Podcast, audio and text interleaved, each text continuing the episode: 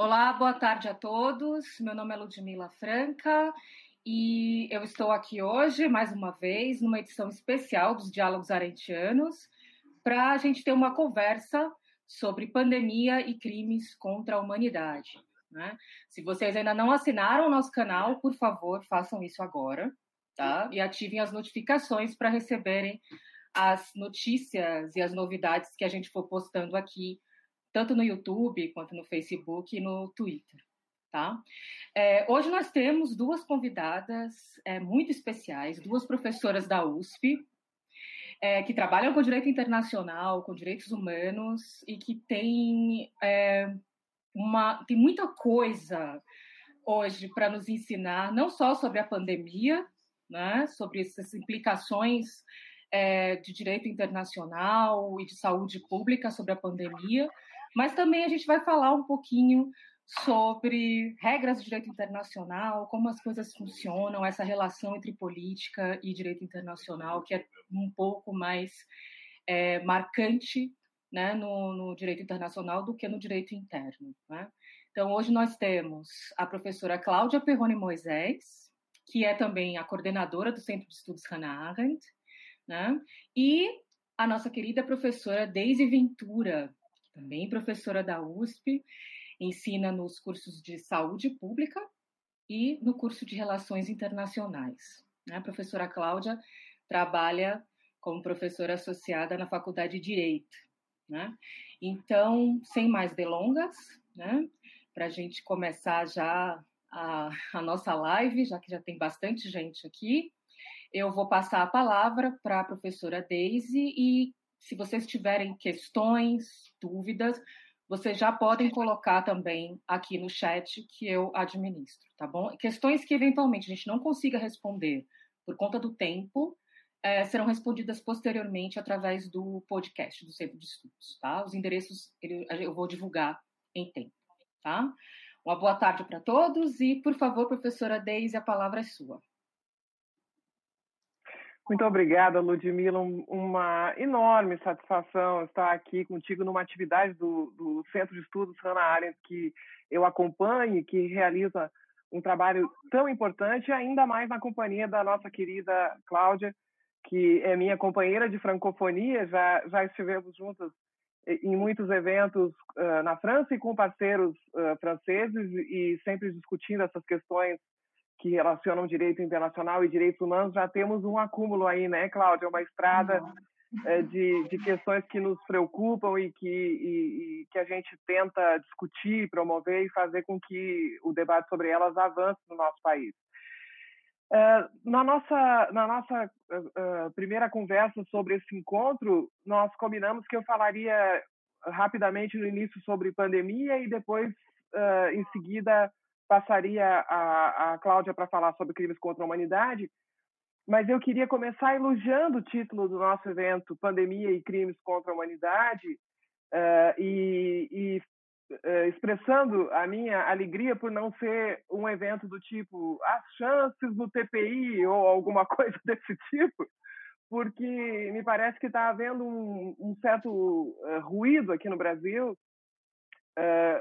de uma discussão que surge a partir de juízos probabilísticos sobre se eh, questões como essa poderiam chegar a uma jurisdição internacional ou não, quando me parece que a, o, o, nosso dever como juristas, e particularmente aqueles que trabalhamos com direitos humanos, é discutir se nós estamos falando de crimes ou não. Nós estamos diante de crimes ou não estamos? Aí depois, uh, o que, o que vai, quais são as probabilidades, tudo que vai acontecer depois, depende muito do nosso engajamento, da nossa capacidade de, de convencer atores importantes sobre o que está acontecendo, aí vai depender de uma série de fatores nacionais e inclusive internacionais. Mas a discussão importante é essa: é crime ou não é crime o que está acontecendo? Sendo crime, uh, está, uh, há condições de buscar responsabilização por esses crimes no plano interno ou não há? há? Então, e que crimes são esses, né? E a Cláudia vai falar disso logo a seguir. Eu queria então começar depois desse desse reconhecimento a uma colocação pertinente da questão pandemia e crimes contra a humanidade. É, eu queria falar desse primeiro elemento que é pandemia, porque aí também uh, me parece uh, haver uma, uma incompreensão quase generalizada sobre uh, o papel do Estado brasileiro e, particularmente, de autoridades federais na resposta à pandemia de Covid-19 no Brasil. Hoje mesmo, nós vimos a divulgação de uma pesquisa de opinião eh, que mostra que um a cada dois brasileiros vê responsabilidade do presidente da República nessa disseminação da Covid-19 e um não veria. Tá? É, há essa manchete sensacionalista: 47% dos brasileiros acham que o presidente não tem culpa. Tá? É, mas a gente pode ver essa manchete de uma outra forma. Olha, tem metade dos brasileiros achando que o presidente é responsável, né? E o quanto é, essa, essa cifra pode aumentar quanto a gente pode aumentar o número de pessoas que identificam a responsabilidade das autoridades federais na tragédia evitável que nós estamos vivendo, depende muito de debates como o nosso. E de um, um primeiro ponto que eu quero trazer, que é a percepção do contexto da pandemia como um contexto extremamente fértil e favorável para a prática de crimes contra a humanidade. O que, que eu quero dizer com isso? Primeiro, uma definição simples de, de pandemia, que também é importante, aí dessa vez já menos para entender a questão brasileira e mais para entender uh, as críticas que são feitas à Organização Mundial da Saúde. Claro que a gente pode criticar a Organização Mundial da Saúde por muitas razões, mas não por ter tardado a declarar a existência de uma pandemia. Porque, a, a, e aí vem a questão, né? O que é uma pandemia? A pandemia é justamente essa extensão geográfica ampla da propagação de uma doença. Então, a, a, quando se diz que a, a Organização Mundial da Saúde só declarou a pandemia em março e já era tarde, isso é mentira, né? porque o cedo ou tarde não estava vinculado a reconhecer que a doença já havia se propagado. Estava vinculado a dar o alarme e fazer com que os estados tentassem evitar essa propagação. E esse alarme foi dado no dia 30 de janeiro. E tanto esse alarme foi dado com eficiência que uh, a OMS declara em 30 de janeiro a emergência de saúde pública de importância internacional, que é um outro conceito. A emergência de saúde pública de importância internacional é uma doença ou ameaça com potencial de propagação internacional que requer resposta internacional coordenada. Né? Então, a emergência não quer dizer que já se propagou, a emergência quer dizer que pode, né? pode vir a se propagar, ou, independente de se propagar, requer resposta internacional coordenada, e por isso que uh, surtos pontuais de doenças no mundo já foram considerados emergências internacionais, mesmo que eles não tenham, felizmente, se propagado pelo mundo. Então, a OMS diz isso dia 30 de janeiro, no dia 3 de fevereiro, o Brasil declara emergência nacional. Ah, então como é que diz que a OMS avisou tarde se no dia 13 de fevereiro que a gente uh, tinha um número mínimo de casos uh, suspeitos, e talvez nem isso, uh, nós já declaramos a emergência nacional, assim como diversos outros países. Então não dá para dizer que não foi avisado. Aí, de fato, só em março, quando se olha o mapa, mapa mundo e se vê que a doença de fato já se uh, propagou, é que a OMS diz estamos diante de uma pandemia, né? Então o elemento, se a gente pegar qualquer dicionário de epidemiologia, a gente vai ver que o elemento definidor é o principal é essa expansão uh, geográfica, né? Em, em diversas, uh, provavelmente em diversas regiões do mundo, mas o fato é que uma grande expansão geográfica de uma doença que é transmitida entre humanos e que pode causar danos à, à saúde humana porque o contexto ele é uh, favorável, na minha opinião, uh, à prática de, de crimes uh, com essas características. Se nós formos olhar a história das epidemias, a gente vai identificar claramente três elementos que vão aparecer nesses relatos. Claro, eu, eu, quero ser breve, quero falar três ou quatro minutos sobre isso. Então, com certeza eu serei reducionista, mas eu, eu faço questão de mencionar esses pontos. O que, que aparece sempre nos relatos, ao longo da história, nos relatos das grandes epidemias? Desordem, instrumentalização política, inclusive religiosa, e terceiro, a relação complexa com o comércio. Né? Rapidamente, vamos passar por eles. Uh, vou citar Patrick Zilberman, que é um grande historiador uh, de saúde uh, francês, que vai dizer crise sanitária, crise política. E crise política porque ele vai identificar, além da devastação causada uh, pelas doenças que estão à origem das epidemias, uma desorganização brutal da sociedade, um aviltamento do Estado, a desagregação das autoridades, de estruturas sociais e, por vezes, inclusive, de mentalidades. Ah, isso ele vai observar ao longo uh, das epidemias essa rápida deflagração a partir da crise sanitária, da crise política, com um enorme potencial de, de desordem. Segundo, uh, instrumento de poder. Eu não poderia dar outro exemplo a não ser uh, o colapso dos impérios ameríndios, é, é óbvio que para nós o exemplo natural vai ser esse. O papel que as doenças trazidas pelos europeus, particularmente a varíola, tiveram nessa nessa conquista do, do novo mundo. Eu, eu vou citar, poderia citar diversos historiadores, mas vou citar Michael Oldstone, que na, na, sua obra de referência Vírus, Pragas e Histórias, publicada pela pela editora da Universidade de Oxford, ele que é professor emérito de imunologia, membro da Academia Nacional de Ciências Norte-Americana, o Oldstone vai dizer a, os astecas eles acabam acreditando quando eles veem a imunidade dos europeus à varíola e eles não entendem por que os europeus são imunes à varíola, eles acabam entendendo que, os, que o Deus uh, europeu venceu os deuses astecas. Tá? E, e, e, isso acontece em que contexto? Num contexto em que alguns historiadores vão dizer que foi dizimada metade da população asteca, outros vão dizer que foi dizimado um terço, nunca menos do que isso. Tá? A gente pode lembrar também, uh, continuando nessa linha da instrumentalização e, particularmente de uma leitura religiosa, a gente pode citar um dos primeiros grandes relatos importantes que nós temos eh, de epidemia, nesse caso da peste, que é Tucídides, na Guerra do Peloponeso, século IV antes eh, que vai descrever a desordem eh, total em, em, Atenas, mas vai, vai escrever uma frase que eu uh, adoro. Ele, ele vai dizer como o charlatanismo se difundiu e, e, e como a crença de que essa doença confirmava profecias é, anteriormente feitas, ele vai, ele vai escrever é, a seguinte frase: As pessoas se arranjavam para que as suas lembranças estivessem de acordo com o sofrimento do momento.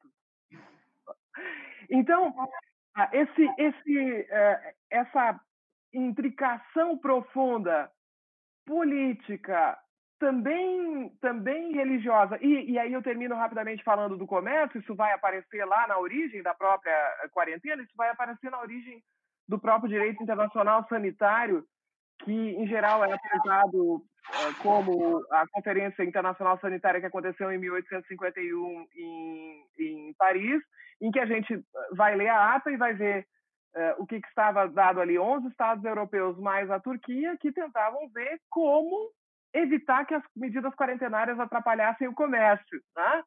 Então, essa, essa relação entre proteção da saúde e comércio, ela já vem de muito longe, isso que a gente interpreta como um estresse um, uh, uh, possivelmente novo dessa pandemia, não é novo de forma alguma. Esses elementos, uh, eles já aparecem. Então, quando eu tenho desordem, possibilidade de instrumentalização, e quando eu tenho interesses comerciais e interesses econômicos que sempre acompanharam a história das, das epidemias. E eu tenho também um outro aspecto uh, fundamental, eu tenho a, a, criação de bodes expiatórios. Né? Ah, eu também poderia citar inúmeros autores, vou citar Monique Lucenena, um, um, um capítulo brilhante da história da medicina sobre a peste, em que ela vai lembrar inúmeros episódios de judeus queimados, por exemplo, 900 judeus queimados em Estrasburgo no século XIV, sendo responsabilizados uh, pela. Supostamente eles teriam envenenado poços e com isso disseminado a peste, e também outros grupos, uh, em geral, uh, entre aspas, estrangeiros, responsabilizados pelas doenças. Né? Então, nós temos um contexto de medo, desordem, desorganização do Estado, um desafio importante ao Estado, que cria um clima propício é, para que se estruturem ataques sistemáticos a determinadas populações que podem, para usar a expressão de uma famosa autoridade brasileira, podem ser uh, a, o fator que permite passar a boiada, né? pode ser o contexto que permite que uh, crimes muito graves sejam cometidos, mas que sejam confundidos com a história natural de uma doença, que sejam confundidos uh, com autorias que não estariam vinculadas a um plano pré-estabelecido. E no meu entendimento, eu não tenho nenhuma dúvida sobre isso, a gente vai na sequência da discussão, com certeza ter a oportunidade de dizer, me parece que existe claramente um plano, um plano intencional e existe um ataque sistemático a determinadas populações nesse contexto da pandemia. Mas para entender isso, é preciso entender o que é a pandemia e o que ela uh, representa e principalmente no caso do Brasil entender que as coisas não precisavam ter sido assim. Né? O Brasil tinha a capacidade de ter uma resposta completamente diferente dessa que teve. Então aqui tudo se confunde, se confunde, perdão, elementos religiosos, equívocos sobre o que de fato é uma pandemia, equívocos sobre o que é a capacidade uh, brasileira, confusão de falas e de responsabilidades que fazem com que é, essa nossa conversa de hoje seja extremamente importante para a gente tentar esclarecer um pouco tudo isso. Não sei se eu falei demais, desculpe. Não. Foi fantástico, excelente. É, a gente tem algumas perguntas que chegaram aqui, mas eu acho que eu vou deixá-las para o final, porque elas se referem a aspectos que eu acredito que a professora Cláudia também vai tratar. E vamos privilegiar aqui a, a, o debate e eu vou selecionando as questões e vou colocando depois a seu tempo. Então, eu vou passar a palavra para a professora Cláudia e vou selecionando aqui as perguntas pra, do, do público para a gente né, responder assim que ela terminar de, de expor. Tá? Por favor, professora Cláudia, Boa tarde a todos. É realmente um prazer estar aqui com a Deise essa tarde. Como a Deise disse, eu tenho tido a alegria de estar com ela em diversos momentos, inclusive a maior parte das vezes em francês, não é? E muitas vezes na França, e nosso diálogo tem sido muito rico e tem gerado uma amizade muito forte e que esse diálogo de hoje só acrescenta né, nesse nosso percurso. Quero dizer também que, como todo mundo já percebeu, a verdadeira coordenadora desse centro hoje é a Ludmila, não é? Eu sou uma coordenadora, digamos, uh, honorária, não é? como se diz, mas quem uh, trabalha mesmo firme não é? no, no centro é a Ludmila, então quero aqui deixar registrada essa verdade. Né?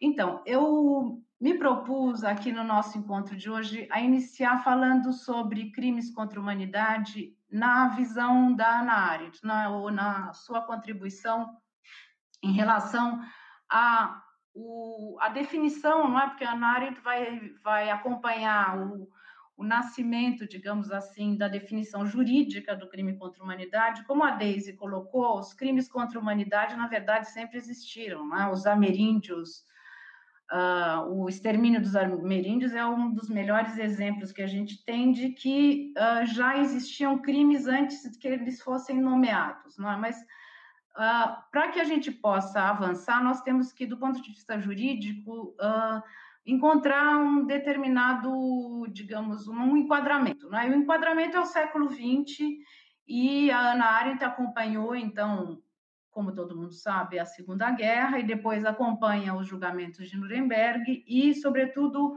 o caso Eichmann. Na obra da Ana Arendt, onde nós vamos encontrar a análise dos crimes contra a humanidade é, sobretudo, no caso Eichmann, em relação ao genocídio, né? E nas origens do totalitarismo em especial no subtítulo Domínio Total da parte sobre totalitarismos, onde ela analisa os campos de concentração. Então, ela levanta questões importantes, não é? A primeira que é recorrente, que eu acho que é isso que também nós temos que esclarecer essa tarde, que é qual é a diferença entre um crime comum e um crime contra a humanidade? Por que a necessidade de definir juridicamente, do ponto de vista do direito internacional, determinados crimes como, sendo crimes que atingem valores essenciais da comunidade internacional, não é? Que, portanto, são regulados pelo direito internacional. A primeira coisa que temos que lembrar é que esses crimes, em geral, são cometidos pelo Estado, e o Estado utilizando do seu poder não é? de toda a sua força uh, para poder cometer esses crimes. É? Hoje em dia também sabemos que algumas organizações, como organizações terroristas, por exemplo, têm o poder de cometer crimes contra a humanidade. Mas na história dos crimes contra a humanidade, é o Estado que comete esses crimes, é? em geral, e seus governantes passam a ser responsabilizados a partir de, de Nuremberg, que é, é, em Nuremberg que se define que o indivíduo tem uma responsabilidade perante o direito internacional. Então, não é o Estado, não é, não é mais, ah, isso foi um ato de Estado, estou representando o Estado e, portanto, eu posso dizimar a minha própria população e outras minorias que eu considero como sendo meus inimigos. Não. Eu represento o Estado, eu cometo determinados crimes e eu vou ser responsabilizado. É? Uh, a Ana Arendt vai analisar, no caso Eichmann, a questão do genocídio, porque no caso Eichmann é o, o a Shoah, não é, que está sendo, na verdade, objeto de julgamento, inclusive uh, ela critica não é, o fato do julgamento se concentrar na, na, no extermínio dos judeus, não é? E ela diz que o Eichmann vai ser julgado por crimes contra o povo judeu, que é uma lei de Israel de 1950, e que isso não é uh, adequado. Seria mais adequado que se considerasse que é, é um crime, o que ele cometeu é um crime contra a humanidade que foi cometido no corpo do povo judeu, é assim, nas palavras dela. Né? Dizer, não é porque uh, os judeus morreram em maior número que uh, não é, seria um não seria um crime contra a humanidade, atinge a todos nós. Né? E ela diz que o genocídio, especificamente, não é que é ali também um crime uh, que no início era considerado como um tipo de crime contra a humanidade, hoje a gente também pode dizer isso, mas na verdade é autônomo, inclusive tem lei brasileira que define o crime, não é? Uh, o genocídio atinge a diversidade e a pluralidade, que para Arendt é a lei da terra. É? Então, quando se persegue determinados grupos, isso a Deise deve falar mais adiante sobre a questão aqui no Brasil, né, as políticas públicas que podem ser consideradas genocidas, né? mas quando se atinge determinado grupo, se persegue determinado grupo, se quer exterminar determinado grupo em parte ou no todo, se comete um genocídio. Né? Nas origens do totalitarismo, Ana Arendt vai analisar os campos de concentração, né? e ela vai mostrar como o totalitarismo é diferente da ditadura, né? e aí eu acho que é uma questão que está em aberto, aí tem muita confusão, na semana passada, nós discutimos nesses nossos encontros as persistências totalitárias. Com certeza, nós temos uma volta, inclusive, do antissemitismo, que são persistências totalitárias de algumas, alguns movimentos totalitários. Mas não se confunda com ditadura, não é? que é outro tipo, é outro regime. Não é? A Arendt vai mostrar isso muito bem em responsabilidade de julgamento. Ela vai dizer, bom, a ditadura é circunscrita, ela não tem o objetivo de ter o poder total, não é? Como tem o totalitarismo, de eliminar o ser humano e o que é humano no homem, não é? A, a grande questão para Ana Arendt é que os campos de extermínio tiraram, é? Retiraram a espontaneidade do ser humano, transformaram o ser humano em, ela, ela diz nem mesmo em animais, né? em algo que não podemos nomear, porque o ser humano foi transformado em coisa, é? antes de ser transformado em cadáveres e depois mesmo de, de serem transformado em cadáveres, novamente em produtos. É? E aí também a lógica mercantil que ela vai mostrar que vem do imperialismo e que, que o totalitarismo vai utilizar de uma forma, uh, digamos, bárbara é? nos campos de concentração. Então, ela define os crimes contra a humanidade a partir dos campos de concentração. Uh, para mostrar que o, a ideia do crime contra a humanidade é um ataque generalizado, que é a definição que nós temos hoje no TPI, não é ataque generalizado ou sistemático, ou sistemático contra uma população, mas é atacar o ser humano uh, como tal, não é? Para a Ana Arendt, é essa a, a contribuição que ela vai nos dar uh, em relação a, aos crimes contra a humanidade, e voltando ao Eichmann, é uma outra contribuição muito importante da Arendt é já a defesa da ideia de um tribunal internacional. Né? Ela diz, tá bom, ela não nega a legitimidade de Israel em julgar o Eichmann, quem já leu sabe, mas ela diz, seria muito melhor que fosse um tribunal internacional. E ela diz numa carta ao Karl Jaspers, né, que foi seu orientador, ela diz Olha, eu tenho certeza que seria necessário criar um tribunal em Haia, e aí ela já antevê o TPI, não é? Porque ela diz, ela conhece a Corte Internacional de Justiça tem sede em Haia, ela diz, eu quero uh, propor, eu gostaria de propor a ideia de um tribunal em Haia que fosse um tribunal para julgar os, os, os uh, acusados de crimes contra a humanidade, independentemente da nacionalidade deles, Quer dizer, ela antevê o Tribunal Penal Internacional. É?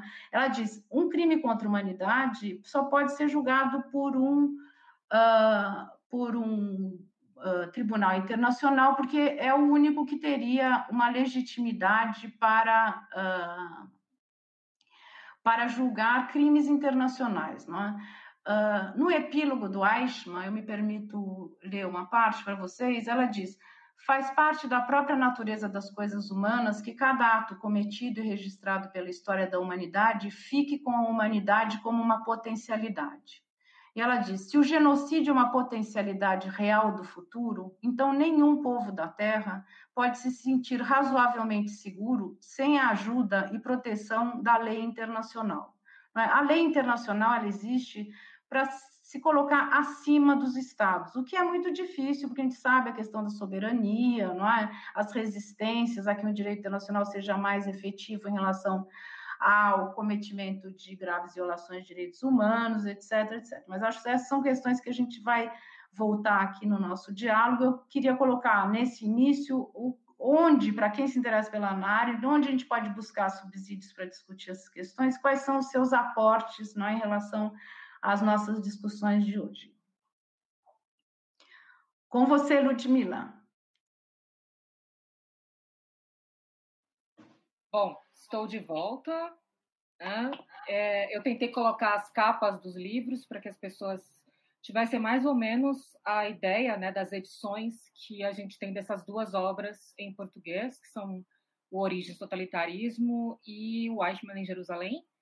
Né? Eu acredito que eles é, assim, são livros que continuam sendo publicados e que é com relativa facilidade que é possível encontrar. As pessoas sempre perguntam, mas é relativamente fácil achar. Inclusive, Origem do Totalitarismo tem até em e-book para quem tiver interesse. Bom, eu selecionei aqui algumas perguntas é, que a, as pessoas têm feito. Algumas são direcionadas é, a uma ou outra, mas outras são colocadas de forma mais aberta, então podemos, é, enfim, quem se sentir mais à vontade é, poderá responder. Né? Um, deixa eu ver aqui, aqui. A Raquel Gertner pergunta, né? A mídia tem denunciado que nem todos os recursos destinados para combate à pandemia têm sido aplicados na saúde. Isso é verdade? Bom, eu acredito que a professora Daisy, porque ela faz uma análise de documentos, né, cotidiana, né, sobre é, o que as medidas que estão sendo adotadas no diário oficial. Né? Ela tem essa pesquisa, esse acompanhamento é, diário, né, para saber quais são os decretos, as legislações, enfim. Eu acredito que a professora Deise poderia esclarecer um pouco é, essa, essa dúvida que as pessoas têm, né? Num processo de tanta desinformação, enfim, é, esse, há investimentos, não há investimentos, é, como é que fica o cenário do ponto de vista das medidas que têm sido adotadas pelo governo e que são públicas, né, que estão colocadas ao público? A gente vai responder as perguntas uma a uma, é isso então? Você, vocês preferem que a gente faça o bloco das perguntas? Posso fazer. Não, como tu, como, como tu quiseres. Eu, uh, como tu achares melhor. Eu posso aproveitar essa pergunta e já, uh, por meio dela, uh, expor, no, no, meu entendimento, o que, que eu acho que são os elementos desse Sim. plano de, de ataque sistemático à população brasileira uhum. no quadro da pandemia, né? Eu uh, primeiro eu queria uh, reagir ao que disse a Cláudia, que é extremamente importante. Essa também é uma característica uh, de, de, da profundidade que é necessária para discutir esse tema. A gente não pode discutir essa questão só olhando lá qual é a tipificação dos artigos 6 e 7 do Estatuto de Roma, embora, no meu entendimento, essa tipificação é plena. Não, não, não, não existe esse ah, a leitura técnica e a leitura política, no meu entendimento, os, os fatos uh, são claros, né? Mas uh, eu, esse resgate uh, que, que tu fizeste agora a partir da Hannah Arendt, mas que a gente pode fazer e pode continuar nele, recordando o que, que significa né? o, o, o que hoje foi bifurcado na tipificação de diferentes crimes internacionais, mas que na essência é esse, é, é esse ato de através de um grupo ou de uma pessoa, atingir a toda a humanidade, é, eu lembrei da definição da nossa querida Mireille Delmas Marty, que, que, que vai dizer que, essencialmente, os crimes contra a humanidade, para um positivista eu faço questão de dizer, então, o genocídio e os crimes contra a humanidade, né? É, eles, essencialmente, o que, que eles fazem? Eles nos privam da nossa singularidade como humanos. Ah, então, a gente não é mais a Ludmilla, a Cláudia, a Deise. A gente faz parte de um determinado grupo que é ou ele é descartável ou ele é visado uh, especialmente para ser eliminado num registro de adversidade mais intensa. Né? Em qualquer caso, é isso. Eu deixo de ser singular. Por isso que são tão importantes essas iniciativas dos memoriais, de quem são esses mais de 100 mil mortos na pandemia, no Brasil, o que as comunidades indígenas também estão tentando fazer de dizer quem são as pessoas lá. Ah, porque, porque é isso, eu, eu deixo de. No, no caso específico agora, eu já entro no meu ponto, que inclui a resposta a essa questão que foi formulada, o, o plano intencional é, pré-definido de ataque sistemático tem como um dos seus principais eixos da comunicação. A ideia de que a doença não é grave, a ideia de que existe um medicamento que é capaz de uh, curá-la ou de minimizar os seus efeitos. A ideia que se desenvolveu agora nas últimas semanas também, já para um outro patamar, que é uh, expor a, a, a, pessoa expor ao, uh, se expor ao vírus é um ato de coragem, né? o presidente disse em Bagé, no Rio Grande do Sul, tem medo do quê? Enfrenta. Né? Então, a valentia é a exposição, a exposição deve ser feita em massa. Existe todo um registro de comunicação que, para quem é leigo em saúde pública, pode parecer uh, algo secundário, mas quem conhece os planos de resposta à epidemia sabe que a estratégia de comunicação de risco durante uma epidemia é responsável por grande parte do seu êxito. E ela começa com um ponto que é confiança nas autoridades sanitárias, comunicação clara e, inclusive, compartilhamento das incertezas científicas. Né? Então, comunicação não é coisa pequena quando eu falo em resposta a uma doença infecto-contagiosa com alta capacidade de propagação como essa. Os comportamentos das pessoas não são secundários. E essa estratégia de comunicação, ela não só envolve o, o, o negacionismo, eu vou citar aqui o, o professor uh, Kenneth uh, Camargo, professor titular da, da UERJ, que, que, falando sobre o negacionismo no Brasil, identifica cinco características que estão presentes nos processos de negacionismo, que são todas observadas aqui. Primeiro, identificação de conspirações. Segundo, uso de falsos especialistas. Terceiro, seletividade, focalizando em artigos isolados que contrariam o consenso científico, é claramente o caso da cloroquina e hidroxicloroquina. Quatro, criação de expectativas impossíveis para a pesquisa. E cinco, uso de deturpações ou falácias lógicas. Então, a gente tem um negacionismo uh, em marcha intensamente, com meios do Estado colocados à disposição. E veja, a jurisprudência penal internacional ela diz, inclusive, em determinadas decisões, que nem precisa ser uma política do Estado, ela pode ser auspiciada pelo Estado ou podem ser meios privados importantes a serviço de um determinado plano. Mas no nosso caso é política. No nosso caso é política, é, é política pública, de dizer uh, não é tão grave assim, uh, tem remédio e você é um covarde se você não se expõe. Além de tudo, o jogo em relação à, à, economia tem essa parte da comunicação, mas tem uma outra parte, além da, do, do, negacionismo levado às últimas consequências, eh, existe um segundo elemento que são os atos concretos de obstrução a uma resposta eficaz, ou seja, há um plano uh, urdido para que a doença siga a sua história natural no Brasil. Né? Isso vai aparecer essa, ah, mortes, não só o presidente, mas diversas autoridades federais, ah, mortes acontecem. Ah, em alguns casos vem acompanhado infelizmente, nem sempre vem acompanhado infelizmente. E esse é um cálculo que se faz a partir de modelos epidemiológicos. É mais do que comprovado que o presidente teve acesso a essas informações, inclusive da ABIN, da Agência Brasileira de Inteligência. Ele, ele teve, existem depoimentos importantes, como do ministro Luiz Henrique Mandetta, depois do próprio ministro Nelson Tach, o presidente tinha plena consciência eh, desse percentual que eh, pode ser, percentuais podem parecer pequenos quando a gente fala em 1% e 2%, quando eles são aplicados a mais de 200 milhões de pessoas. O resultado é esse, mais de 100 mil mortes, e infelizmente esse número vai aumentar significativamente. Essas pessoas têm singularidade, 100 mil mortes. Tá?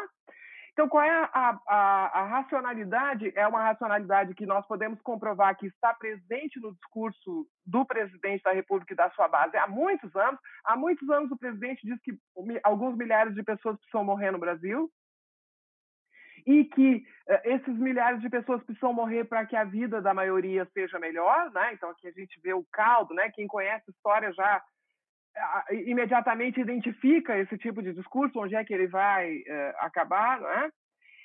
E, uh, a, além dele, existem esses atos que têm uma tradução normativa importante, então são normas, mas também são atos. Por exemplo, a, a, a questão colocada por essa pergunta, que é a destinação orçamentária. E vejam, o dinheiro, uh, que, o dinheiro que foi destinado à resposta à pandemia eh, ele foi eh, ainda eh, gasto numa medida muito pequena.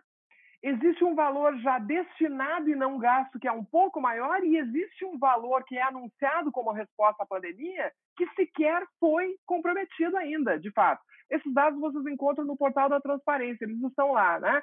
Mas vocês vão encontrar também muitas notícias num momento muito curioso, que é o momento em que o ministro Gilmar Mendes fala em genocídio. E acompanhem o noticiário e vejam que alguns dias depois começa um gasto mais intenso de dinheiro com a resposta.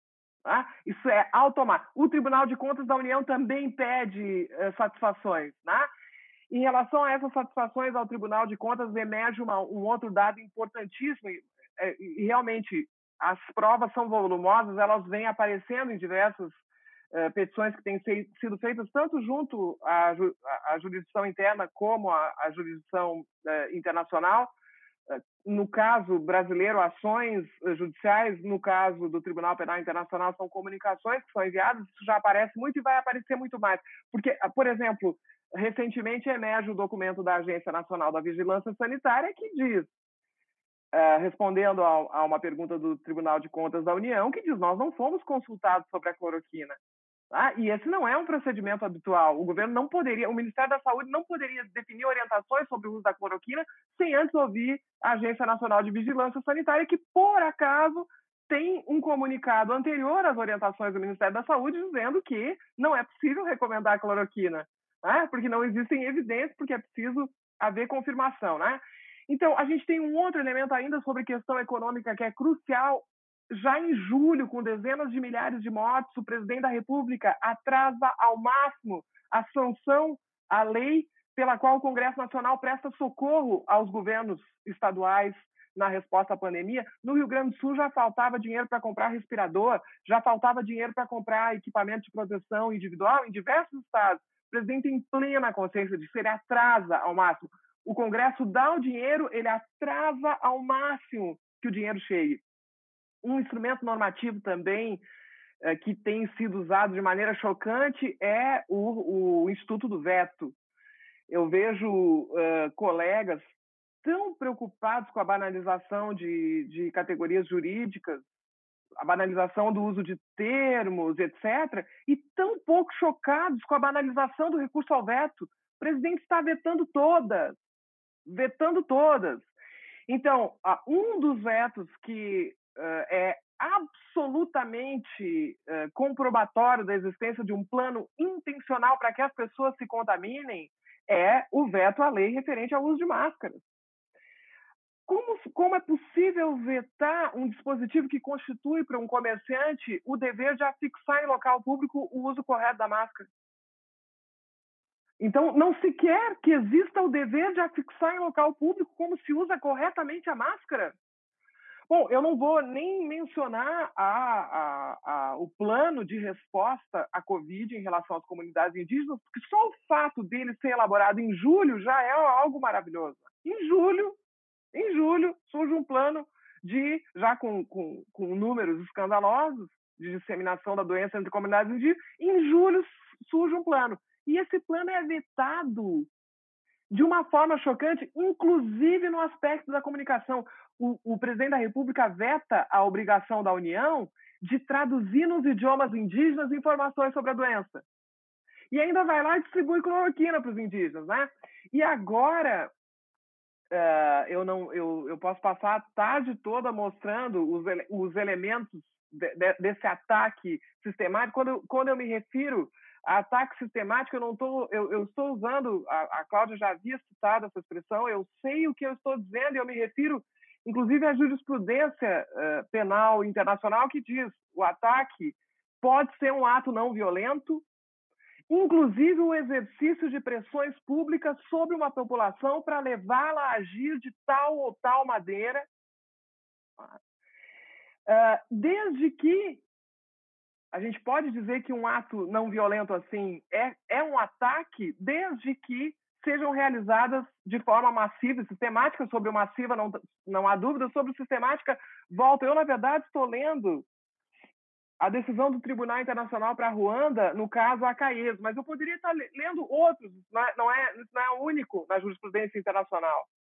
para dizer que é sistemático necessidade de um plano pré-concebido e uma execução de política concertada, mobilizando meios públicos ou privados consideráveis, e tudo isso nós vemos aqui. Tá? Mas a, a, me parece que é, é extremamente importante, uh, além da gente uh, identificar uh, cada um desses, desses pontos, perceber que se deflagrou no Brasil, sobre, nesse, num desses atos desse plano que é conhecido como a, a guerra aos governadores, se construiu uh, uma, uma situação hoje no Brasil em que nós podemos estar num município em que a nossa lei municipal não nos obriga a usar máscara, a lei estadual obriga a usar máscara e a lei federal uh, diz que eu não preciso usar máscara, né? Então, se instala uma confusão, uma judicialização galopante. Nós temos aí mais de 4 mil processos no Supremo Tribunal Federal relativos à Covid-19. Isso vocês encontram também no painel uh, público do STF, painel de ações uh, da Covid-19, milhares de decisões também uh, no, no, no, plano local, e um, um alinhamento que coloca cientistas, pessoas que fazem uma reflexão crítica à resposta como oposição, né? Então tudo vai caracterizando. A gente discute uma resposta à pandemia uh, em clivagem de situação e oposição, né? E tudo vai confirmando o quanto importante é essa racionale, essa essa lógica que leva um, uma figura política cuja ascensão e cuja manutenção no poder se explica essencialmente por razões econômicas, faz com que ela decida pela, pela morte de milhares de pessoas, entendendo que o valor da sua manutenção do poder via eh, manutenção da economia é mais importante do que a vida dessas pessoas. Né? Então, o interesse, é, ele, ele é lógico, ele é colocado. Embora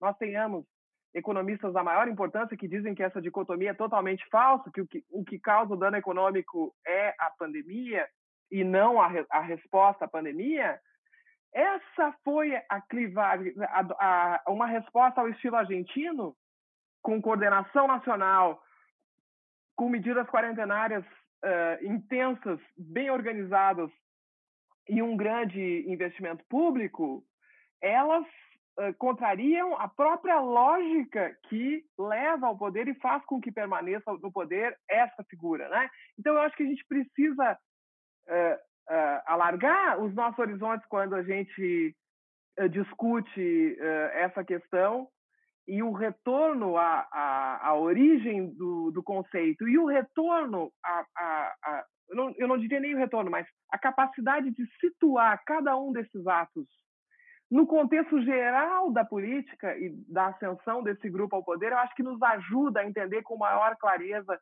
esse plano, como esse plano é funcional, tá? e nos ajuda a entender também uh, o negacionismo, né? e por que, que, é, por que, que é tão importante é, que as pessoas não tenham a impressão de que esse é um plano e de que esses são uh, os objetivos, porque se eles fossem anunciados uh, dessa forma, uh, isso provavelmente suscitaria reações. Então, é, é, é, preciso interpretar como disfunção, como incompetência, ou até entre as bases bolsonaristas, até como competência, eis que a economia é mais importante do que a vida das pessoas, né? Como se isso fosse verdadeiro.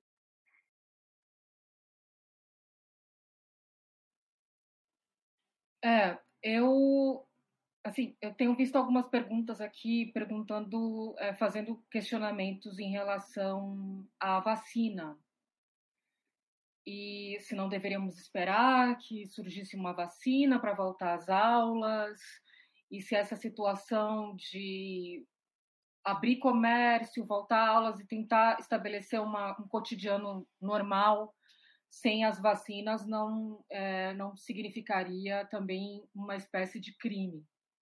É, em relação a isso, eu tenho uma experiência só para contar. Eu moro em Berlim, na Alemanha. E é, eu só ouço falar dessas vacinas porque eu acompanho a mídia brasileira.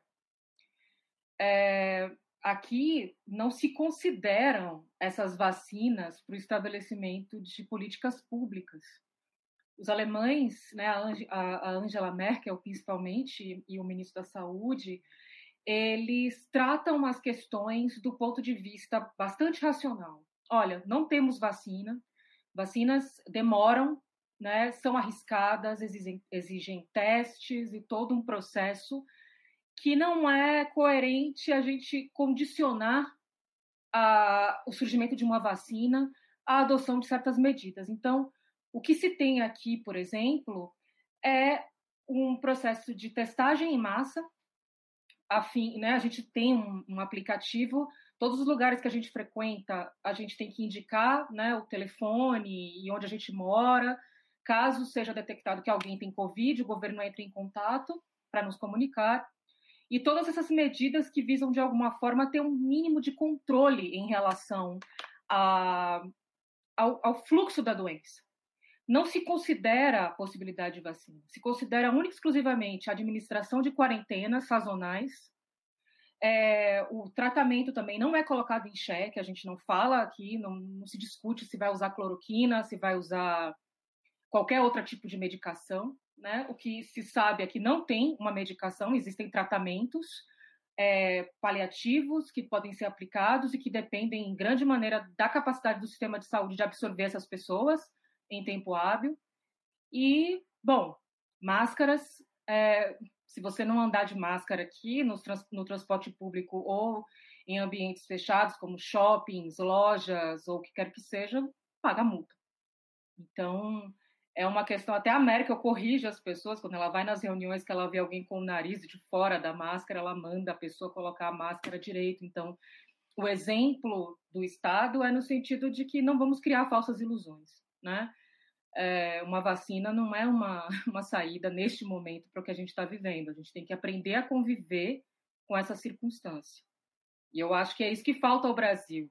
Né? Essa expectativa em relação a vacinas, né? quando a gente conhece o procedimento das vacinas, de produção de uma vacina, é um pouco também ilusório. Né?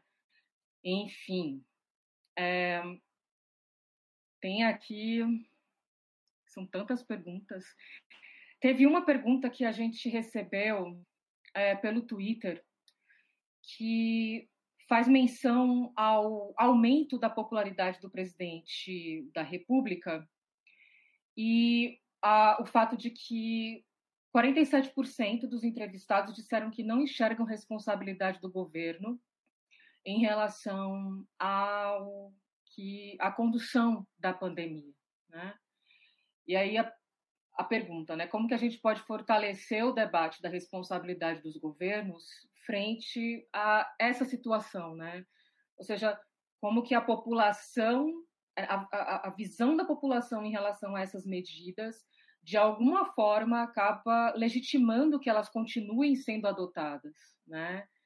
E enfim, é, realmente essa pesquisa acho que pegou todo mundo de surpresa. Acho que ninguém esperava que fosse surgir uma uma aceitação dessas medidas é, do presidente da República por parte da população é, brasileira.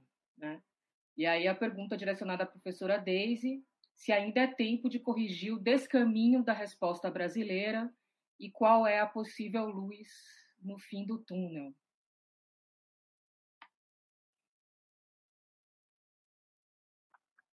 Eu, eu, eu, tinha falado rapidamente sobre essa pesquisa. Eu acho que a gente tem que ler com, com, com bastante cuidado a forma como as perguntas foram feitas e os resultados foram divulgados. Claro que em nenhum caso é uma, é uma, uma, uma notícia boa, né? mas as perguntas foram feitas. Agora eu estava eh, tentando recordar para dizer de forma uh, uh, precisa, uh, mas a, a, só essa palavra culpa, responsabilidade, eh, essas palavras, elas estão muito vinculadas àquilo que a gente conversou antes sobre a consciência do que seria o papel de um governo nesse caso e, e uma das estratégias principais desse governo é semear a confusão, né? Então existe a ideia da responsabilidade do prefeito, a ideia da responsabilidade do governador do estado, uh, o, eu dei o exemplo da, da legislação que pode ser diferente a depender da entidade federativa em relação ao uso de máscara,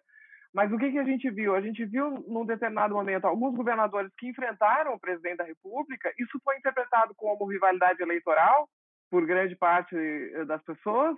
Tá?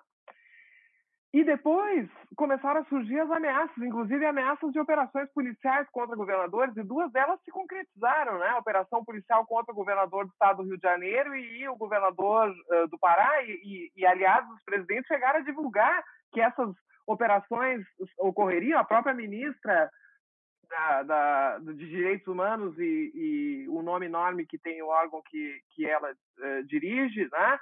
Uh, uh, família e não sei o que, propriedade, não sei o que mais, figuras que eh, já anunciavam que, inclusive, eh, se não me engano, a ministra Damares chegou a falar em prisão de, de governadores né? e de prefeitos.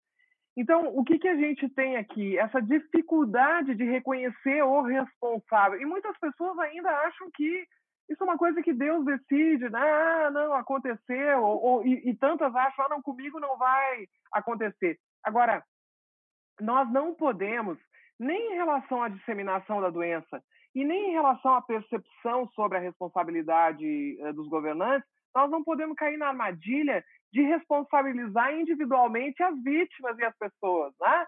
Então, o problema não é se, se tantos por cento dos brasileiros uh, acham que o presidente é responsável ou não é responsável. O problema são as instituições que sabem que ele é responsável e não estão cumprindo o seu papel. O problema são juristas que deveriam estar, uh, ser muito mais numerosos que nós somos, dizendo que essas autoridades são responsáveis e não estão dizendo. Ah, ao contrário, estão desmobilizando as pessoas que tomam uh, iniciativas. Né?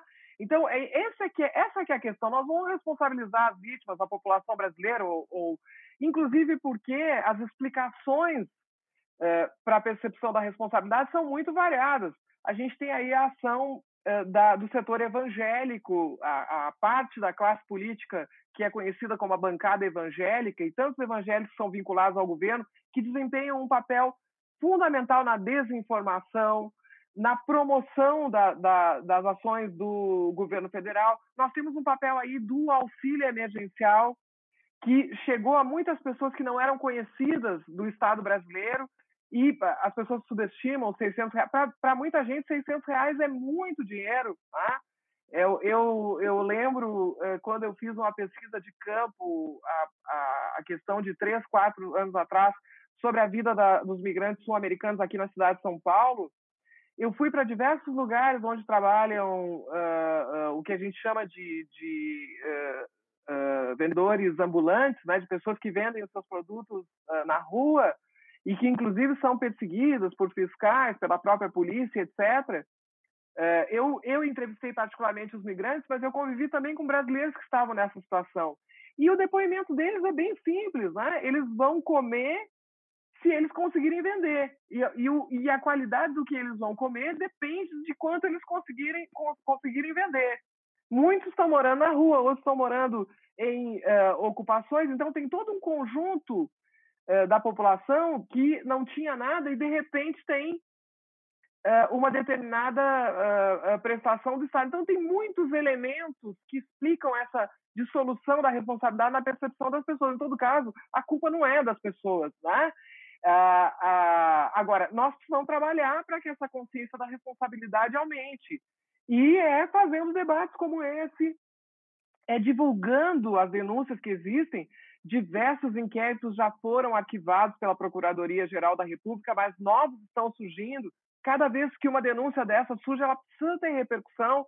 A gente precisa repetir. A gente não pode ter o raciocínio de dizer, ah, mas o, o procurador vai arquivar. Deixa ele arquivar, vamos dar bastante trabalho para ele arquivar. Tá? Os crimes de responsabilidade eu já nem sei mais, eu perdi a conta dos pedidos de impeachment que foram feitos ao Congresso Nacional. Eles ainda não 49. foram, né? é, eles ainda não tiveram segmento, mas tem que continuar fazendo. E cada vez que, que faz, tem que dizer por que, que fez. Inclusive porque as provas só aumentam, elas se evoluem. Tanto que as comunicações que foram feitas ao TPI estão todas sendo atualizadas com uh, novas uh, provas, né? Então, depende muito da gente dizer, opa, uh, não é que, que porque é uma doença, ah, o que, que vai fazer para evitar? Eu vejo muita gente responsabilizando o comportamento da população. Claro que é lamentável o comportamento individual, mas esse comportamento é altamente induzido. Altamente induzido. Então, quem é o, o, uh, o verdadeiro uh, responsável? Né? Mas tudo isso nessa cliva, principalmente nessa clivagem que é feita pelos movimentos de apoio ao governo federal, que são movimentos que têm essa, essa característica é, é, típica dos movimentos de extrema-direita assentados na propaganda. Tá? Então, a, a, verdade pouco importa. O que importa é insuflar e construir adversidades. Né? Então, com, com, esse tipo de, de, discurso, qualquer observação crítica sobre o comportamento do governo em relação à pandemia já entra nessa clivagem de situação e oposição. E a gente vê um verdadeiro fanatismo em curso né, de pessoas que, bom, outro outro elemento fundamental uh, que que teve menos repercussão que deveria foi o ministro da Saúde ter recebido na semana passada as pessoas que preconizam a aplicação de ozônio via anal como tratamento para a Covid-19. E não é que, que o charlatanismo não existe, eu até referi isso na minha fala inicial, o charlatanismo existe desde sempre e, e ele aflora particularmente durante grandes uh, epidemias, né? ele encontra toda a sua força. Mas não é possível que o ministro da Saúde receba. Ah, essas pessoas podem existir, elas não podem ser recebidas no gabinete do, do, do ministro. Né? Bom, vocês lembram que Donald Trump recomendou o uso de desinfetante e pessoas é, perderam a vida por causa disso, né? Porque seguiram essa recomendação. Então a gente não pode minimizar e eu vejo isso com muita frequência. Ah, o presidente é um irresponsável, ele diz qualquer coisa. Não, não é assim que acontece numa resposta à pandemia. Quando, quando se tem todas as informações, se tem um sistema único de saúde com todos os meios altamente capilarizado, pode estar, com certeza tem uma história de subfinanciamento, mas a gente viu que o dinheiro existe, ele poderia ter sido injetado no sistema. A gente vê esses governadores que resistiram e que depois sucumbiram, sucumbiram. Ah, e sucumbiram porque estavam sendo ameaçados, ah, estavam sendo ameaçados. Chega o momento eleitoral, né? Uma muito triste, né? Isso ainda acontecer às vésperas de, de eleições uh, municipais, né? Então os elementos estão dados aí para que o resultado seja esse. Agora não dá para uh, uh, cruzar os braços de forma alguma. A gente precisa fazer crescer essa convicção não apenas uh, na população em geral, em que esse embate é muito difícil porque entra nessa clivagem situação oposição e veja com essa maneira de agir da, da, dessa base que sustenta o governo federal, muitas pessoas têm medo, têm medo de fazer uma crítica, têm medo de apontar uh, um dado que é comprobatório dessa, dessa situação porque vão ser agredidos, porque vão sofrer. A gente tem aí incontáveis casos, né?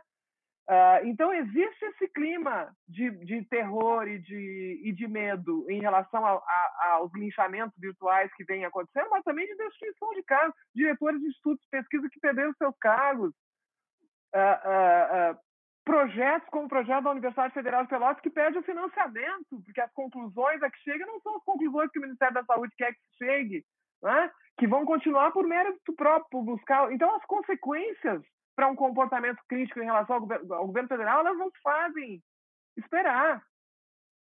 Então, aqui a gente precisa uh, entender e tentar uh, uh, enfrentar, estimulando as pessoas a, principalmente em relação ao ambiente institucional, a tomar as providências que precisam ser tomadas e amadurecer o nosso debate, né? Por exemplo, em relação a essa questão da tipificação, eh, eu vejo diferentes opiniões. A minha opinião é de que nós podemos falar de, de, de eh, indícios muito significativos de genocídio em relação às populações indígenas.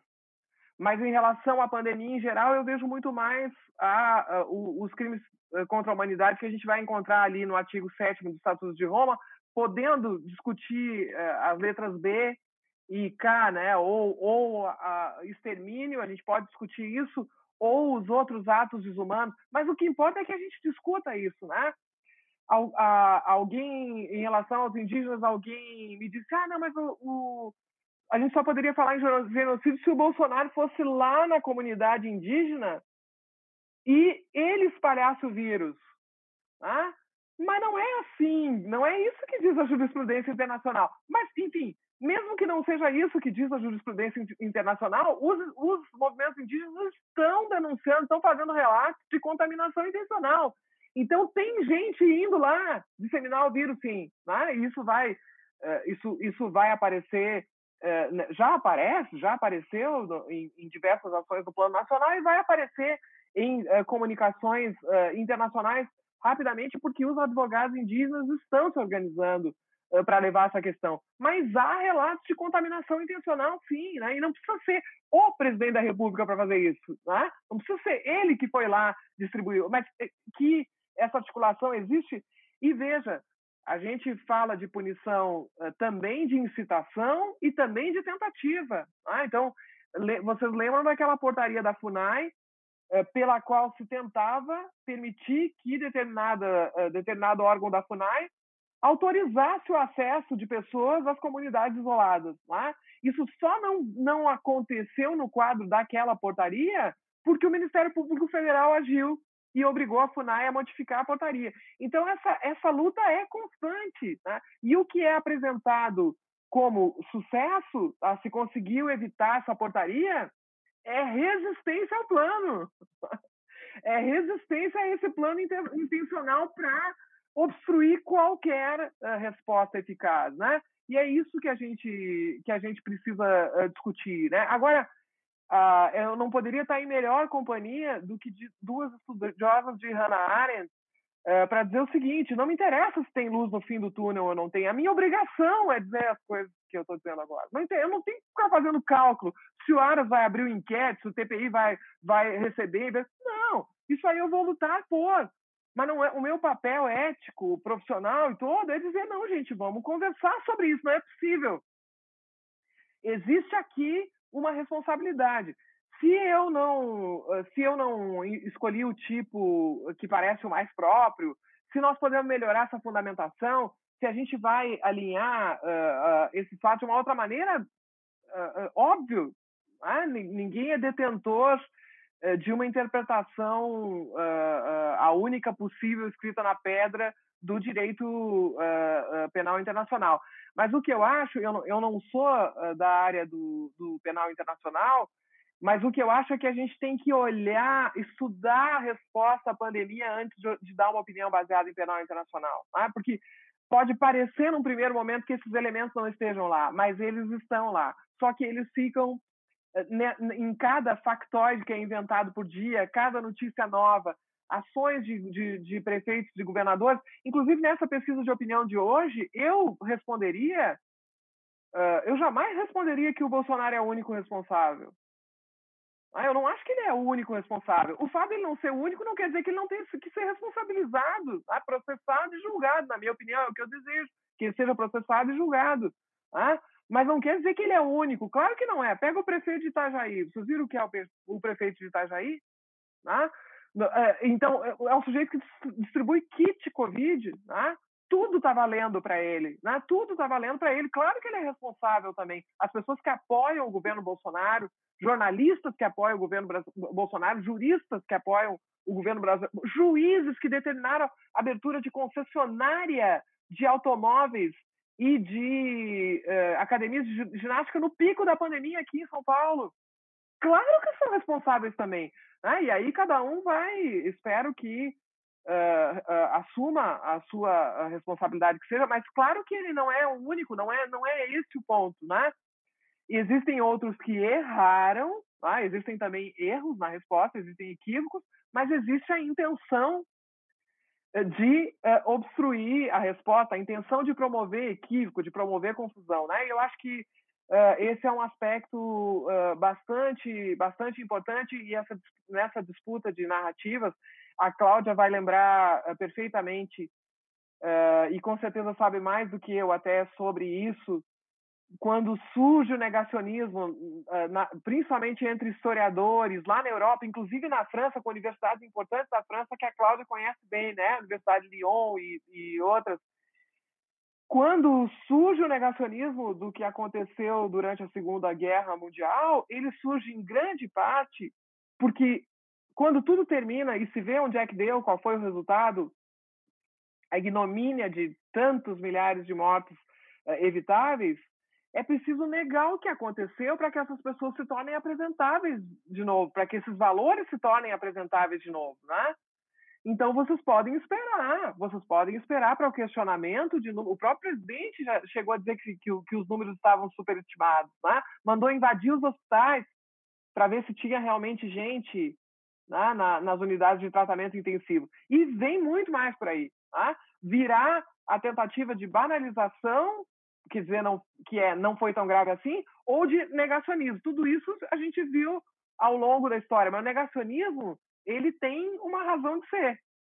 Ah, ele tem uma razão de ser, que é, é não, não, se, se as pessoas olhassem para o Holocausto e tivessem a plena consciência de onde aquelas ideias levaram, essas ideias levaram a, a essa monstruosidade. Bom, nunca mais poderia ter é, fascista, neonazista, não teria mais extrema direita na Europa, né? Então é preciso negar e a gente vai enfrentar uh, tudo isso, tudo isso uh, nós já estamos enfrentando, já existe o negacionismo e ele vai uh, podem esperar que que quando se considerar essa doença controlada não vai ser tão cedo, mas quando se considerar controlada tudo o que aconteceu vai se tentar apagar.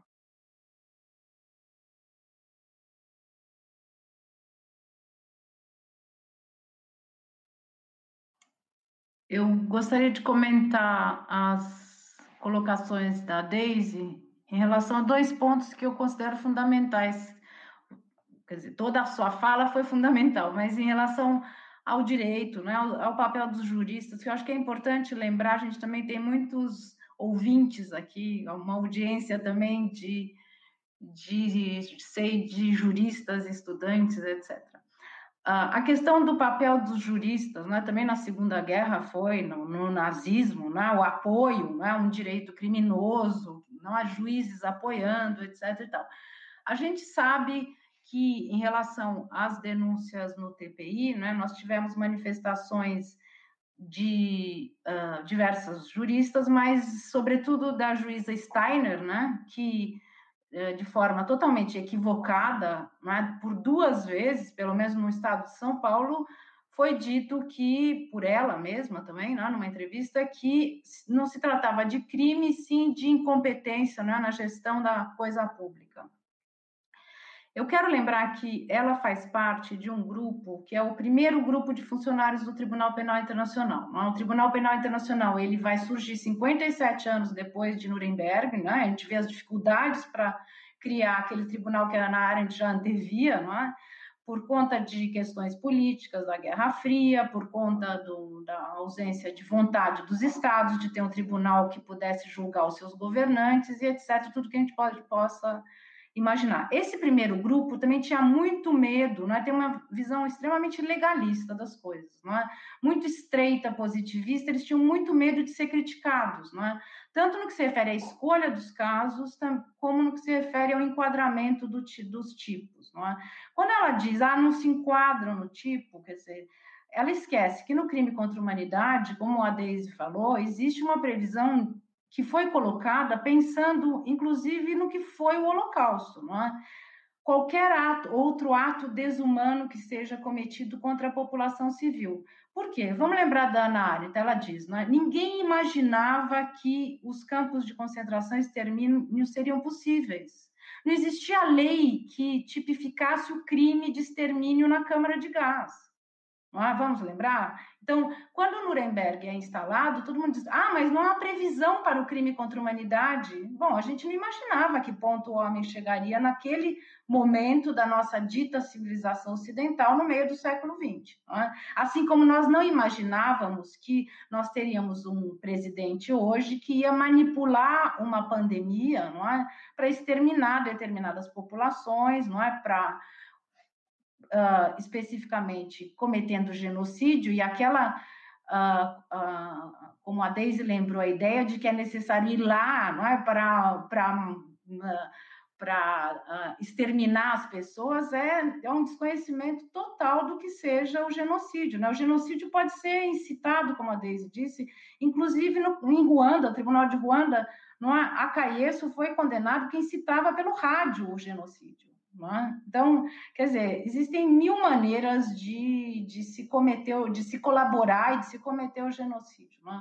Então, essa visão estreita, digamos assim, desse primeiro grupo, também o procurador Ocampo, não é? que é um dos que falou que não, não se enquadra, nós não poderíamos enquadrar a gestão da, uh, da pandemia, a gestão, entre aspas, da pandemia do Bolsonaro no crime internacional.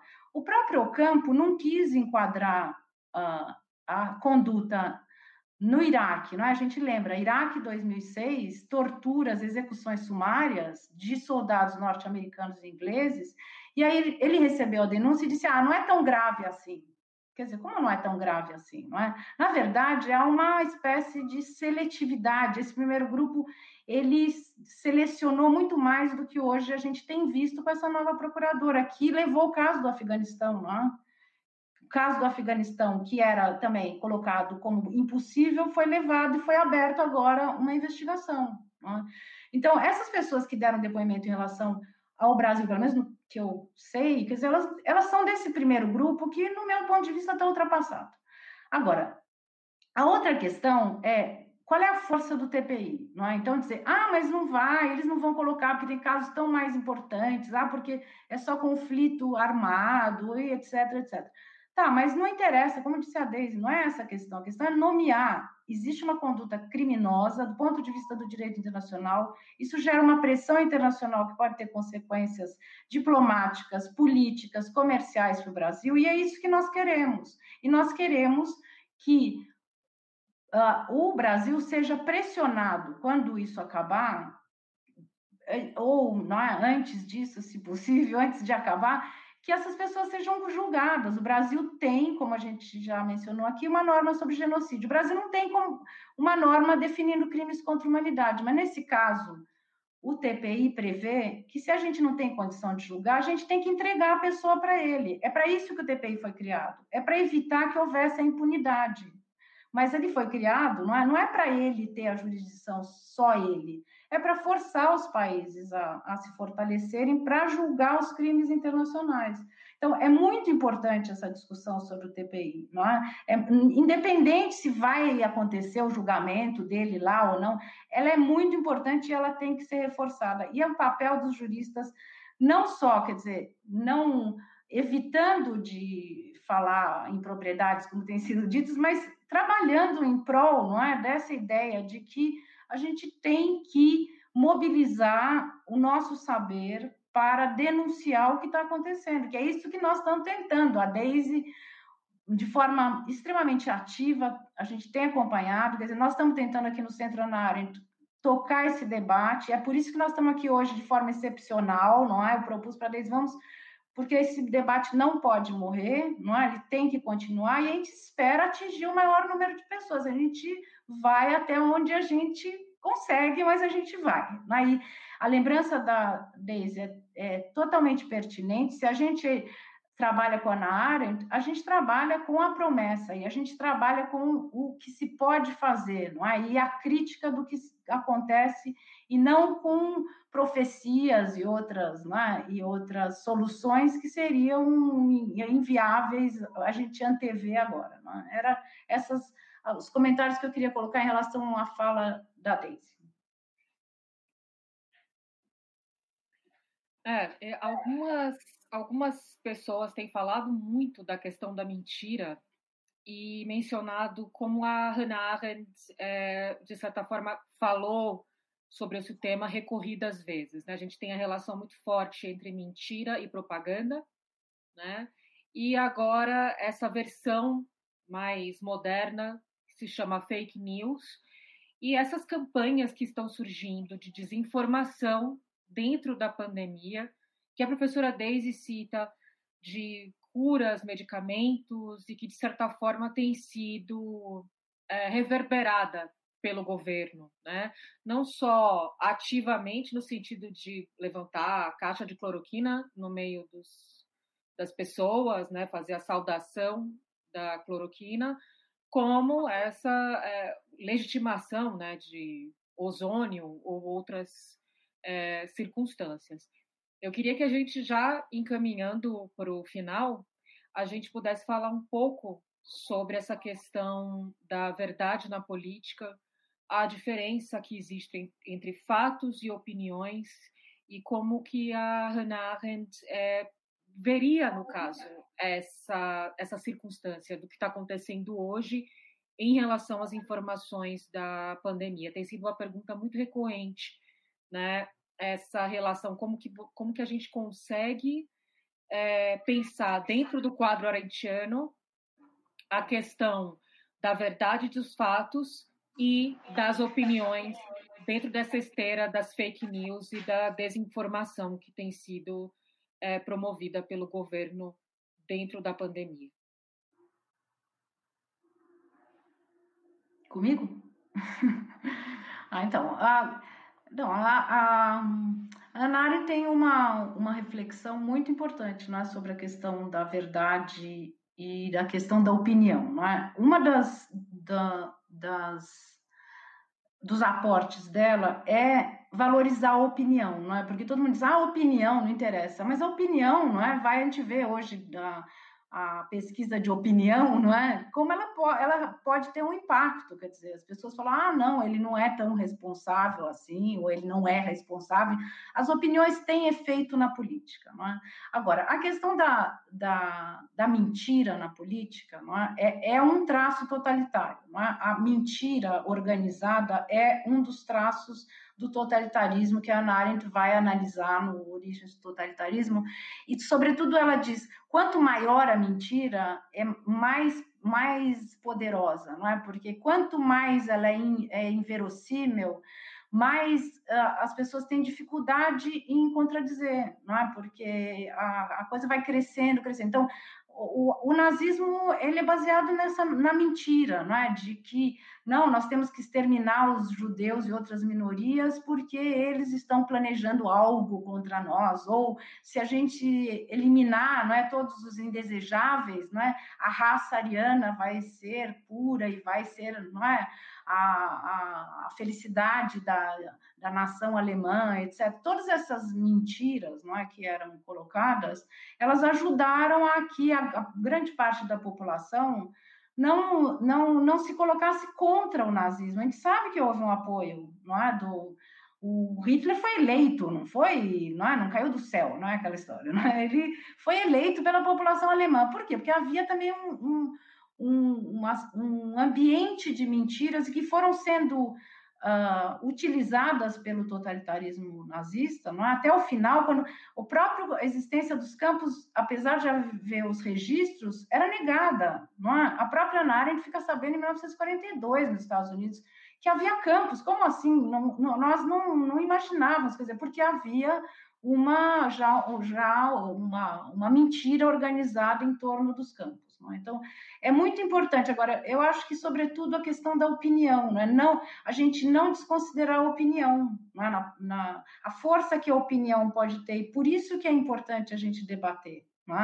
Não, é? só para rebater as, as mentiras, mas para discutir as opiniões.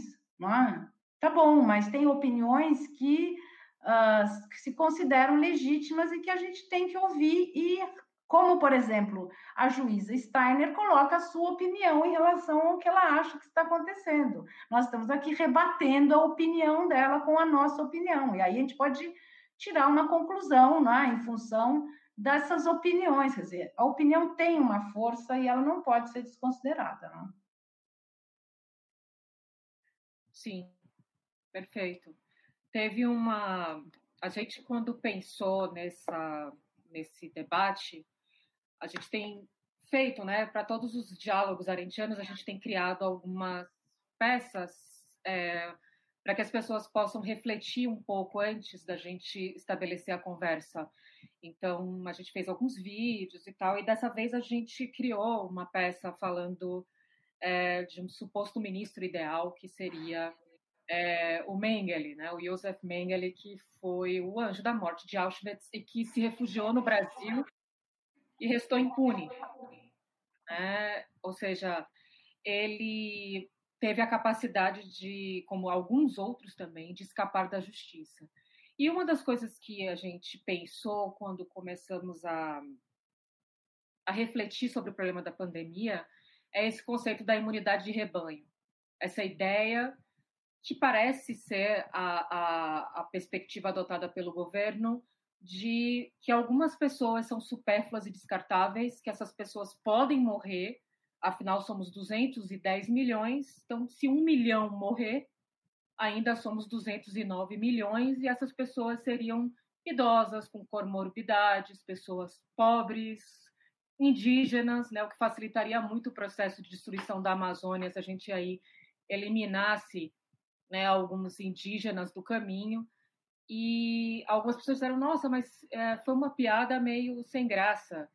Não foi uma piada. É, é, é trágico justamente por isso. Realmente, talvez o médico, o espírito do médico, estaria apto a realizar uma, uma ideia de imunidade de rebanho que tem um pano de fundo totalmente eugenista, só mesmo o Mengele, só mesmo aquele que não se preocupa em curar as pessoas, que gosta de fazer experimentos e que está disposto a construção de um ser humano melhor do ponto de vista biológico, ou que quer que seja, é, a partir do extermínio daqueles que se consideram imprestáveis ou degenerações da raça, pessoas que já vão morrer mesmo, então não tem por que se preocupar.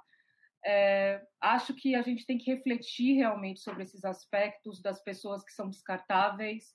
É importante a gente entender o limite do que, que são 100 mil pessoas, porque não são só 100 mil pessoas, são também as famílias, é o impacto social disso. Né? A gente não sabe, talvez muitos pais de família tenham morrido, gente que era rimo de família, né?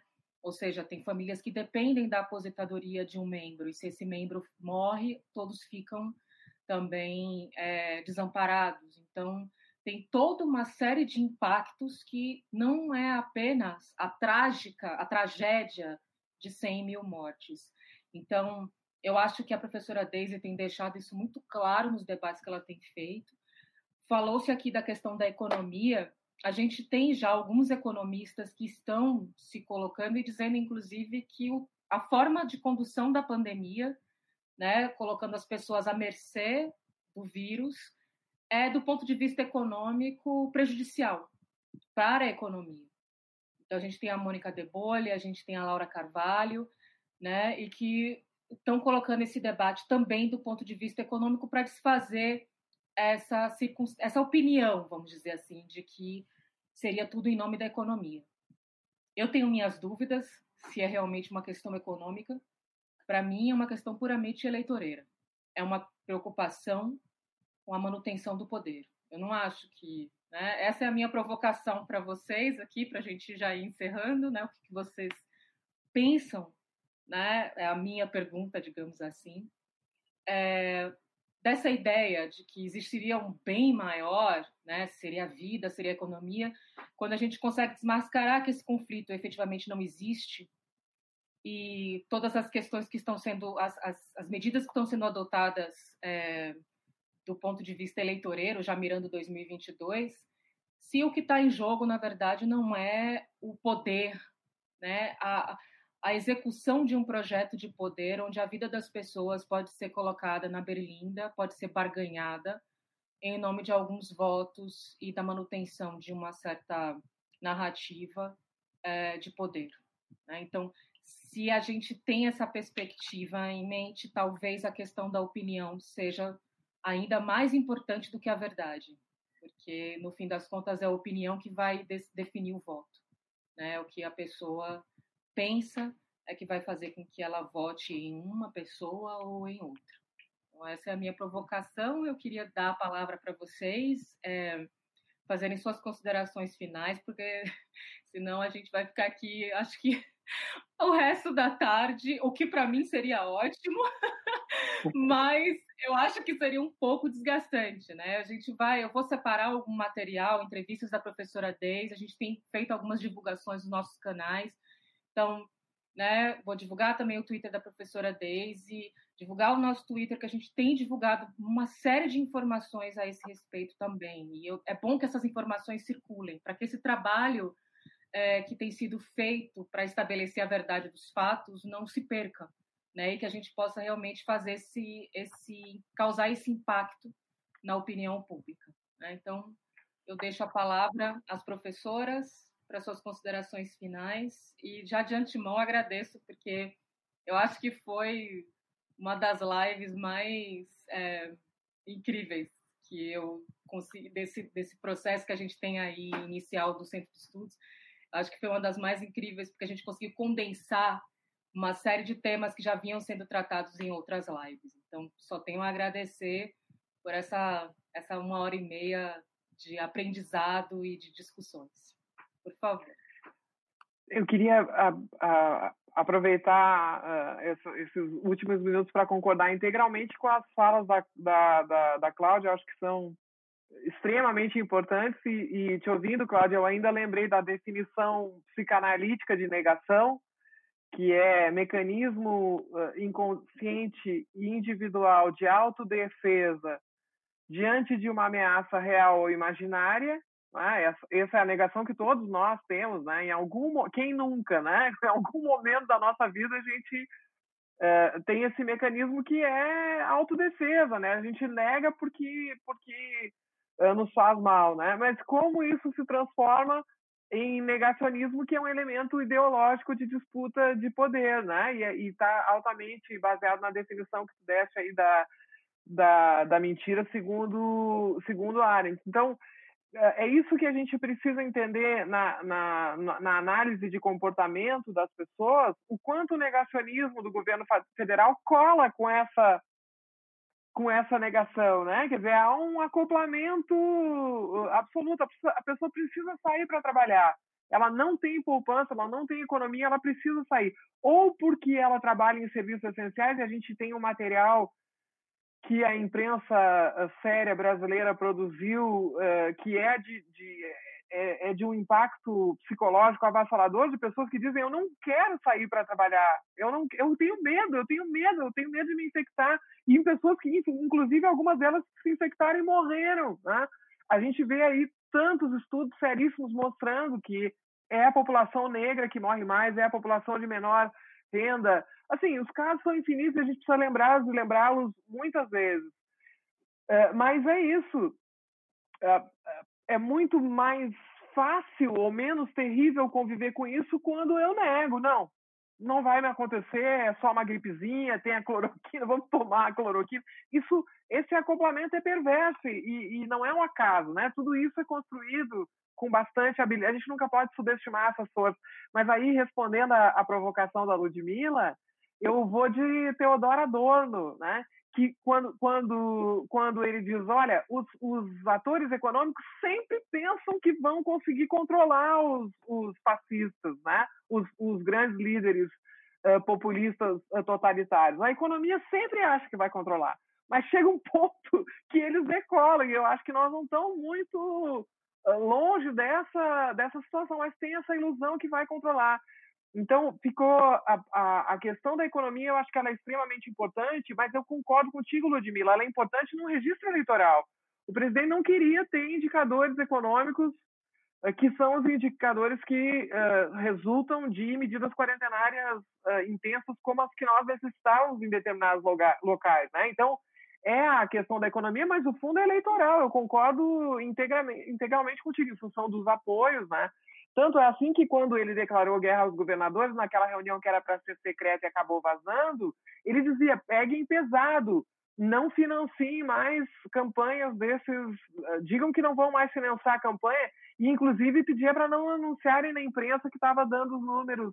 Eu não, olha, a gente não falou num, monte de outras provas, escamoteação, uh, ocultação ou escamoteamento, não, agora me faltou a, a palavra correta ocultação de dados, manipulação de, de, de dados, enfim.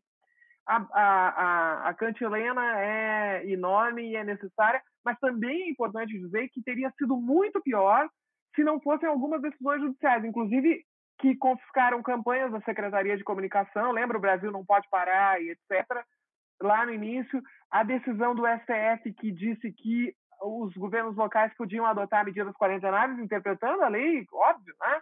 mas o governo federal tentou. Então, teria sido pior ainda se não tivesse havido alguma resistência. A resistência não foi suficiente, mas teria sido pior ainda. Por isso que a gente vê essa confusão de algumas respostas, algumas coisas foram feitas, outras foram feitas. É muito difícil de ler esse cenário e claro que isso confunde as pessoas também, né? Porque elas dizem, não, mas na minha cidade tem medida quarentenária, né? Mas ela, ela veio a partir de uma resistência desse, desse governo local. Né? Então, só tenho a agradecer a oportunidade desse debate. Acho que é, é esse tipo de conversa que vai qualificando os nossos argumentos, que vai fazendo com que a gente vá se expressando melhor, porque tudo, to, tudo, toda essa experiência é um aprendizado enorme. E, e eu queria aproveitar para dizer que o nosso próximo boletim do projeto Direitos na Pandemia, a Ludmila falou sobre ele, né? Esse projeto da USP em parceria com a Conecta Direitos Humanos, pelo qual a gente está acompanhando as normas relativas à Covid-19 no Brasil. O próximo boletim a gente vai fazer um boletim especial e a gente abriu para os peticionários, para aqueles que apresentaram comunicações junto ao TPI, para cada um dizer uh, qual é o crime que ele acha que está acontecendo, quais são as razões qual é, qual é a sua própria legitimidade, porque tem uma coisa muito importante aí também, que é não subestimar as vítimas os seus representantes. Né? A gente não pode. Se tem o Unisaúde, que reúne sindicatos que representam mais de um milhão de profissionais da saúde que estão morrendo de uma forma. Nós temos um, alguns dos indicadores mais elevados do mundo de morte profissional de saúde. Isso é inaceitável. É inaceitável. Não é possível que as pessoas naturalizem essas, essas situações. Nós não somos, ou pelo menos não éramos uma republiqueta de bananas em que nós precisávamos ter esses índices de mortes de enfermeiras, de auxiliares de enfermagem, etc., né?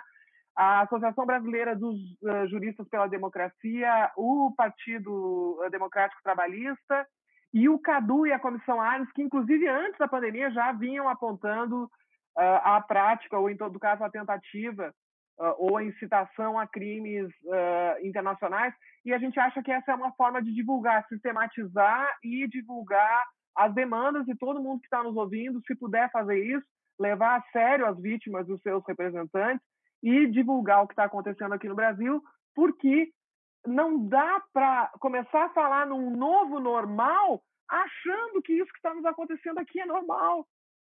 Tá? Não, de, de, forma alguma é. Né? Então, muito obrigada, Cláudia, por estar contigo, mesmo que virtualmente. Muito obrigada, Ludmila, por divulgar o nosso trabalho sempre uh, e por essa oportunidade de conversar. Espero que a gente tenha muitas outras oportunidades de, de compartilhar eh, essas ideias e essa luz.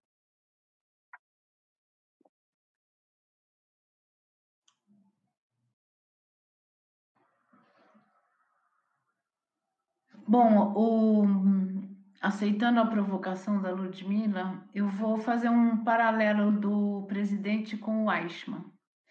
Um, só para lembrar, então, não é por que, que a Ana Arendt fala da banalidade do mal, não é? que foi também muito mal compreendida, foi objeto aí da, da live, né? acho que foi da primeira live, foi muito, já foi bastante, foi bastante discutida, mas eu acho que o paralelo é, é plausível, né? A, a, questão da ausência de pensamento, né? Eu, eu acho que a Ludmilla tem razão, ele tem interesses eleitoreiros, etc. Mas eu acho que isso é, sobretudo, uma ausência de pensamento em relação ao, ao que ele está fazendo, né? em termos de, de dano ao ser humano. Né? Eu vou usar a expressão que a Ana Arendt usava em relação ao Eichmann, né? inimigo do gênero humano. Ana Arendt vai buscar na, na pirataria, né? o primeiro crime internacional, né? os piratas são denominados inimigos do gênero humano. Eu acho que o nosso presidente é um inimigo do gênero humano, porque ele não tem nenhuma, nenhuma, como é que eu posso dizer, nenhum, nenhuma consciência, né? na verdade, é isso que a Ana Arendt vai ver também no Eichmann, nenhuma consciência da gravidade, não tem essa consciência. Eu não diria que, uh, que acho que isso não interfere na intenção, não é que ele tem. Ele tem a intenção realmente de eliminar as pessoas que ele desconsidera. E ele desconsidera bastante gente, não é?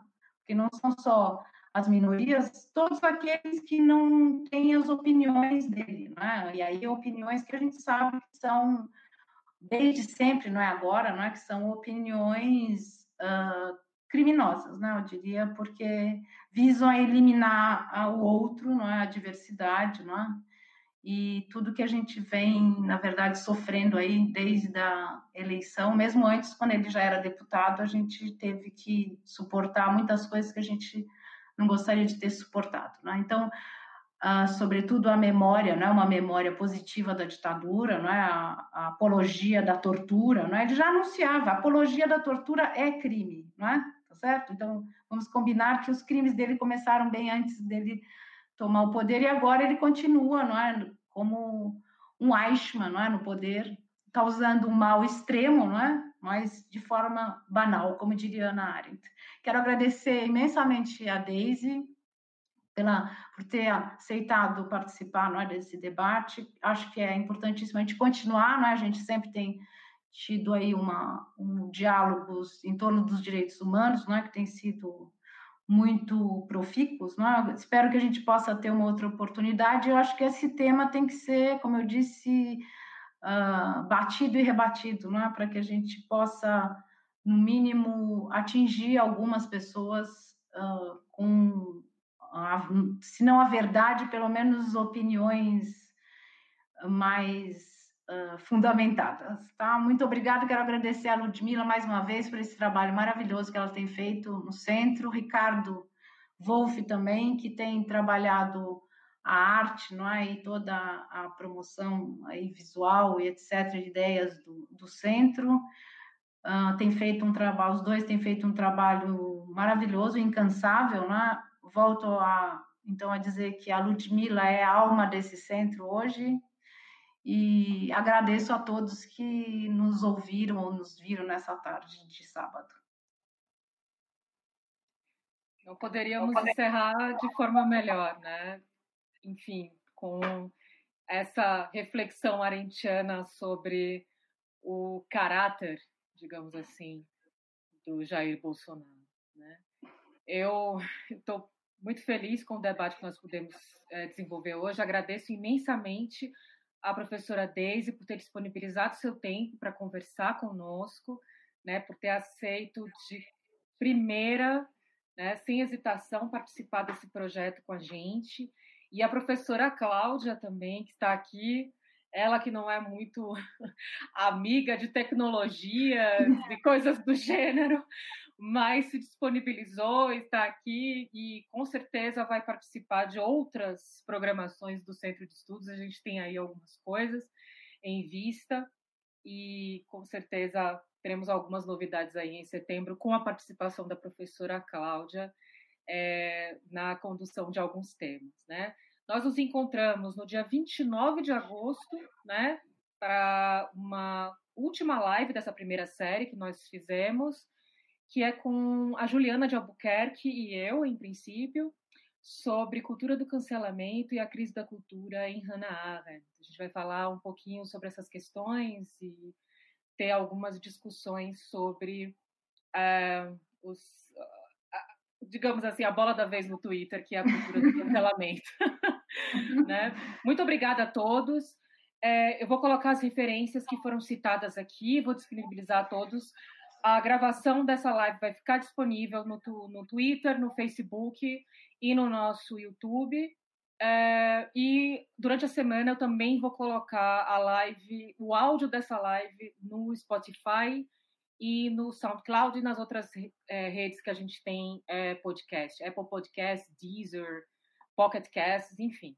Basta seguir a gente que vocês serão é, devidamente informados dos próximas, né, dos desdobramentos dessa live.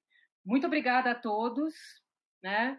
E aproveitem o restinho de sábado para tentar aliviar um pouco dessas tensões que foram trazidas aqui, mas que são importantes, são indispensáveis para a gente compreender o nosso momento, né? Então... Tchau! Tchau, Carmen.